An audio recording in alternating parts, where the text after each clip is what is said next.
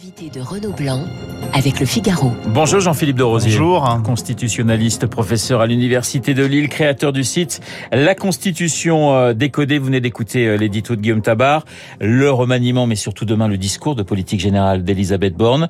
Ne pas demander la confiance, c'est un aveu d'impuissance selon vous? Non, c'est une reconnaissance d'une situation de fait qui est d'une part que la majorité n'est qu'une majorité relative et que jusqu'à euh, aux alentours du 22 juillet, la majorité est minoritaire. Oui. Parce qu'il y a eu 21 députés qui rentrent au gouvernement ou qui sont maintenus, dont Elisabeth Borne, ce qui fait que la majorité qui est 250, 250 tombe à 229. Et donc si les quatre groupes de la NUP et euh, le Front National votent contre, eh bien ils sont 240 et c'est donc euh, une infériorité numérique de la majorité. Oui, donc il y a une réalité politique qui Absolument. fait que... Ouais. Et si on engage la confiance, on engage la responsabilité, on demande la confiance, et qu'il y a une majorité contre, Elisabeth Borne est contrainte constitutionnellement de démissionner. Ah, a- C'est un risque qu'elle n'a pas voulu courir, on la comprend, euh, mais effectivement, euh, ça ne renforcera pas politiquement ce gouvernement qui est déjà affaibli du fait d'une défaite, disons-le clairement, aux législatives. Bien sûr, c'est pas une première dans l'histoire de la cinquième. Hein. Déjà, sous Pompidou, Barre, Rocard, Cresson, Bérégovoy, il n'y avait pas eu de vote de confiance. Non, euh, mais euh, sous Pompidou, on était sous une autre époque. C'était il y a très longtemps, sous Pompidou, Premier ministre. Premier hein, ministre, bien avant, sûr. Ouais. Avant même que euh, il n'y ait cette motion de censure et la naissance du fait majoritaire. C'était la figure du général de Gaulle qui considérait que sa propre légitimité devait suffire. C'est la logique de la cinquième. La légitimité du chef de l'État, la confiance que le chef de l'État octroie au gouvernement est supposé suffire et ce n'est pas à la, au gouvernement de prouver qu'il est soutenu par une majorité, mais à l'opposition de prouver que cette majorité n'existe plus. Mais là, on est quand même dans une situation un petit peu particulière parce que Macron démocratiquement élu le 24 avril, a été politiquement battu le 19 juin. Et la confiance qu'il donne à Elisabeth Borne est donc affaiblie par cette situation politique qui fait qu'il est relativement minoritaire. Et par conséquent, euh, elle n'a pas le choix, elle ne peut pas demander la confiance car c'est trop risqué, mais euh, euh, elle, elle est quand même et elle reste affaiblie par cette situation. La confiance, a dit Olivier Véran, le nouveau porte-parole du gouvernement, ça se construit. Ça se construit surtout après, après le 6 juillet, hein, j'allais dire. Oui, absolument. Alors, elle va être aidée par euh, une tentative qui n'est pas forcément la plus heureuse de l'opposition, notamment euh, de la France insoumise, puisqu'il dépose une motion de censure Oui. et euh, une, une façon pour le gouvernement de s'en sortir, c'est de dire, je pas besoin de demander la confiance, puisque précisément on veut me censurer, et donc si la censure l'emporte, je serai contraint de démissionner. Si elle ne l'emporte pas, ça veut dire que, à contrario, l'Assemblée me fait confiance. Jean-Philippe de Rosier, on peut rappeler à nos auditeurs comment fonctionne une motion de censure? Absolument, et c'est là où c'est relativement malin pour le gouvernement, euh, parce que la motion de censure, contrairement à la question de confiance, ne peut être adoptée qu'à la majorité absolue des membres de l'Assemblée nationale. Ouais. Et donc là, il faut passer la limite de 289. Or, comme on sait euh, d'une part que euh, les députés euh, d'extrême droite ne vont pas voter la motion de censure de la gauche, on n'atteindra pas ces 289. Et d'autre part, même si les députés d'extrême droite devaient voter avec la gauche, ils n'atteindraient que 240. Il faudrait que les voix les républicains LR s'ajoutent à ce décompte. Et là, pour le coup, c'est très improbable, en tout cas à ce stade de la législature. Ça montre aussi qu'il y a différents types d'opposition à, à, à l'Assemblée, plusieurs stratégies. Hein. Ceux qui vont chercher le, le blocage, ceux qui vont être à l'écoute. Finalement, cette diversité d'opposition, c'est une chance pour, euh, pour Elisabeth Borne. Oui, absolument. Parce que euh, c'est une chose que de s'unir pour contester, s'opposer, mais c'est autre chose que de s'unir pour reconstruire derrière. Et c'est ça qui fait que euh, la motion de censure, en tout cas, je le répète, euh, en début de législature, là où on attend que le gouvernement fasse ses preuves, n'a quasiment aucune chance d'aboutir, parce que l'ensemble des, des oppositions, à ce stade, ne s'unira pas, ne se coalisera pas contre le gouvernement pour adopter une motion de censure. Jean-Philippe de Rosier, il y aura le, le projet de loi sur la situation sanitaire, il y aura aussi et surtout ce projet de loi sur le pouvoir d'achat. C'est vrai que c'est risqué d'être le premier, euh, le premier groupe d'opposition qui va bloquer sur des textes qui doivent, en théorie, améliorer euh, la situation des Français.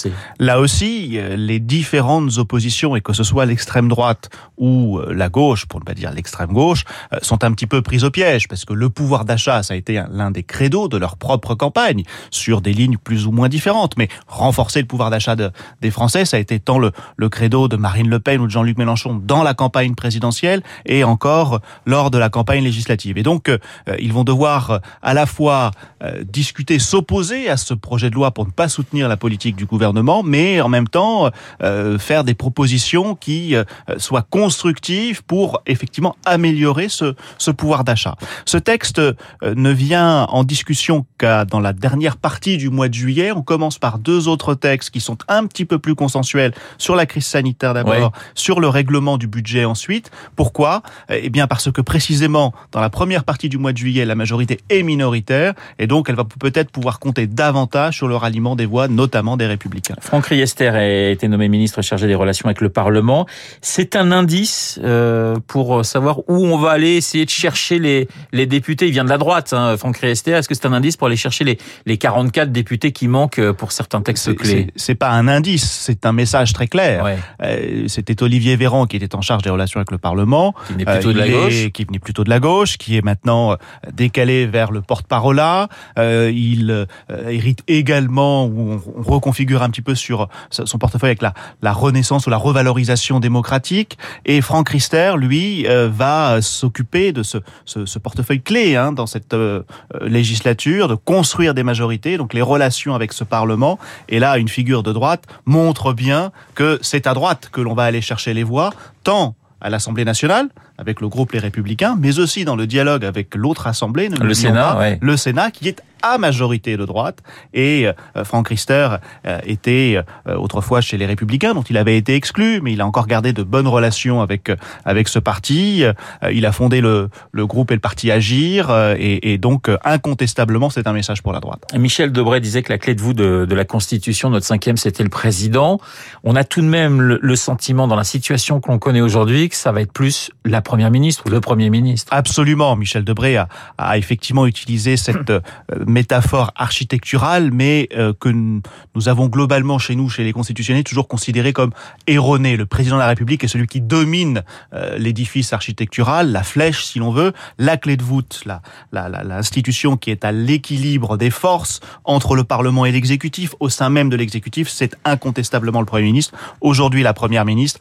Euh, tout va se passer, au moins formellement, à Matignon, qui n'en référera bien sûr à l'Élysée, mais c'est là qu'il va falloir construire les majorités.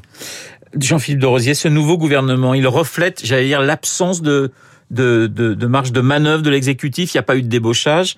On était dans une opération un petit peu recyclage en quelque sorte?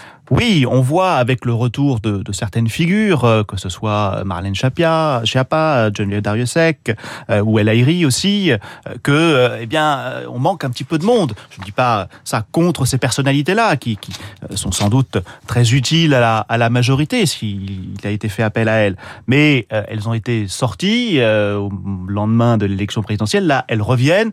C'est un petit peu un aveu de faiblesse. Et effectivement, il n'y a pas eu de grand débauchage. Bon, il y a Olivier Klein le maire de Clichy, mais qui avait quand même pris ses distances avec euh, avec le Parti socialiste.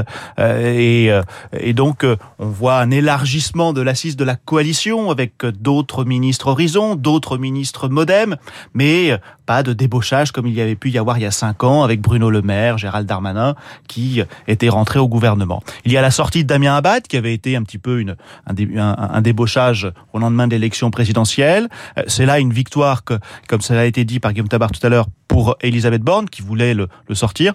On s'étonne quand même de ce deux poids, deux mesures. Damien Abad, qui a fait l'objet de plainte et qui sort du gouvernement, et lui donc euh, exclu, là où Gérald Darmanin, Éric Dupont-Moretti euh, ont été préservés, protégés même, alors que l'un était sous statut de témoin assisté, l'autre euh, est mis en examen, donc l'un comme l'autre sont inquiétés par la justice, dirigent même les services qui sont chargés d'enquêter sur eux, puisque Gérald Darmanin est au ministère de l'Intérieur, et ils n'ont jamais été exclus du gouvernement. Est-ce que c'est aussi une façon de de mettre euh, euh, la Nupes devant ses contradictions parce que Éric Coquerel est aussi visé par une plainte.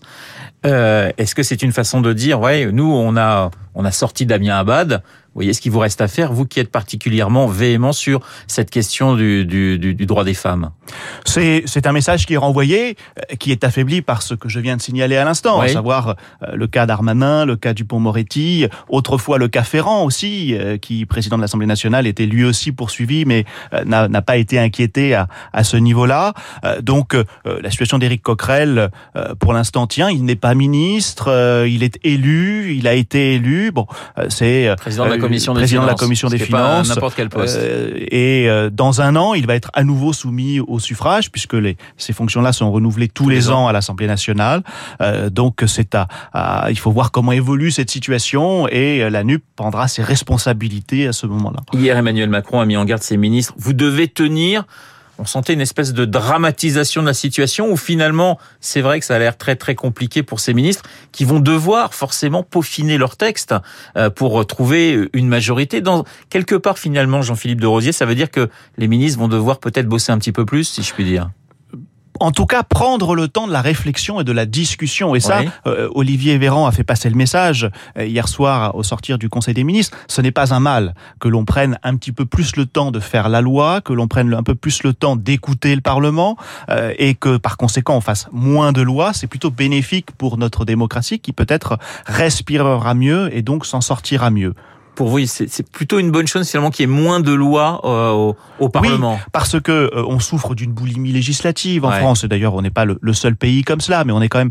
particulièrement symptomatique. N'importe quel sujet, il faut faire une loi. Et puis quand il faut faire une loi, il faut qu'elle, faut, il faut la faire tout de suite, immédiatement, euh, comme si il fallait une concomitance entre la loi imaginée et la loi appliquée. Sauf que cette concomitance-là, ça s'appelle la dictature. C'est dans une dictature où il y en a un qui veut faire quelque chose, il le fait tout de suite puisque il fait son dictat. Dans une démocratie, on prend le temps de discuter, de parlementer, de négocier la construction d'une loi, et c'est ça qui fait que on a un bon texte législatif. Là, vu les négociations auxquelles le gouvernement va devoir s'exposer, eh bien cette construction va être indispensable et la conséquence logique, c'est qu'effectivement, on fera moins de lois et on prendra davantage le temps de les faire. Vous disiez parlementer, le Parlement revient au centre du jeu, si je puis dire, autant le Palais Bourbon que le Sénat d'ailleurs. Absolument, les deux assemblées parlementaires reviennent au, au centre du jeu. En réalité, elles l'ont toujours été, mais elles étaient un petit peu oubliées. Le pouvoir en France vient du Parlement. Il en a toujours été ainsi. Seule la victoire aux élections législatives donne le pouvoir à ce chef politique de la nation qu'est le président de la République. Et là, on le voit mieux que jamais. Si le président de la République euh, perd ou ne gagne pas suffisamment bien les élections législatives, il est affaibli et c'est au Parlement que ça se passe. Et là, on a bien les deux assemblées et dans cette configuration-là, effectivement, le Sénat va également avoir son mot à dire, son rôle à jouer qu'il avait déjà commencé à jouer sous la législature précédente pour la raison quasiment inverse, c'est-à-dire qu'on avait une assemblée totalement disciplinée à l'égard de l'exécutif et donc le, le, Sénat était celui qui faisait vraiment euh, le contre-pouvoir tant législatif. On l'a vu dans l'affaire Benalla par exemple. Pour le contrôle avec l'affaire Benalla, dans le cadre de la crise sanitaire, avec les différentes missions d'information qui, qui avaient pu être euh, menées. Et là, euh, dans le dialogue qui va devoir être fait, notamment avec la droite, la droite étant majoritaire au Sénat, évidemment, celui-ci va avoir son mot à dire et il faudra l'écouter. Jean-Philippe de Rosier, une dernière question. Qu'est-ce que vous attendez du discours de la Première ministre euh, demain? Parce que ça risque d'être très chaud, bouillant même dans, dans, dans l'hémicycle. Oui, euh, alors moi je. Ce la règle du jeu. Moi je n'ai pas d'attente particulière, je ne suis pas parlementaire, mais euh, je serai attentif euh, aux différents messages au pluriel qu'elle va renvoyer. À qui va-t-elle s'adresser? Est-ce qu'elle ne s'adresse que à sa propre coalition ensemble, ou est-ce qu'elle tente d'envoyer des messages tant à la droite pour tenter non pas forcément d'obtenir ses voix puisqu'il n'y aura pas de vote demain, mais au moins son oreille, que peut-être au centre gauche. Je ne pense pas qu'elle s'adresse aux aux, radicaux, si j'ose dire, c'est-à-dire aux extrêmes, que ce soit euh, le Front National, le Rassemblement National ou la France Insoumise, mais euh, peut-être les partis un petit peu plus modérés, euh, ceux, les partis républicains, selon la, la formule d'Emmanuel Macron, aura-t-elle un message pour eux pour tenter d'attirer leur attention et avoir leur écoute? Et le style, ça compte dans un discours de politique générale? Absolument. Il faut déjà, il faut donner l'envie d'être écouté, d'être écouté jusqu'au bout. C'est souvent un discours qui est relativement long, donc si on endort les foules, ben forcément, on ne donne pas envie de d'être de, suivi et donc d'être attentif. Et il y a aussi une façon de, présenter les choses dans l'ordre des priorités, de haranguer les, les différents groupes de la majorité bien sûr, mais aussi des oppositions. Donc tout cela, on sera particulièrement attentif à cette prestation. Merci beaucoup Jean-Philippe de Rosier d'avoir été ce matin mon invité constitutionnaliste, professeur à l'Université de Lille et créateur du site La Constitution Je vous souhaite une excellente journée. Dans un instant, nous allons retrouver Augustin Lefebvre pour l'essentiel.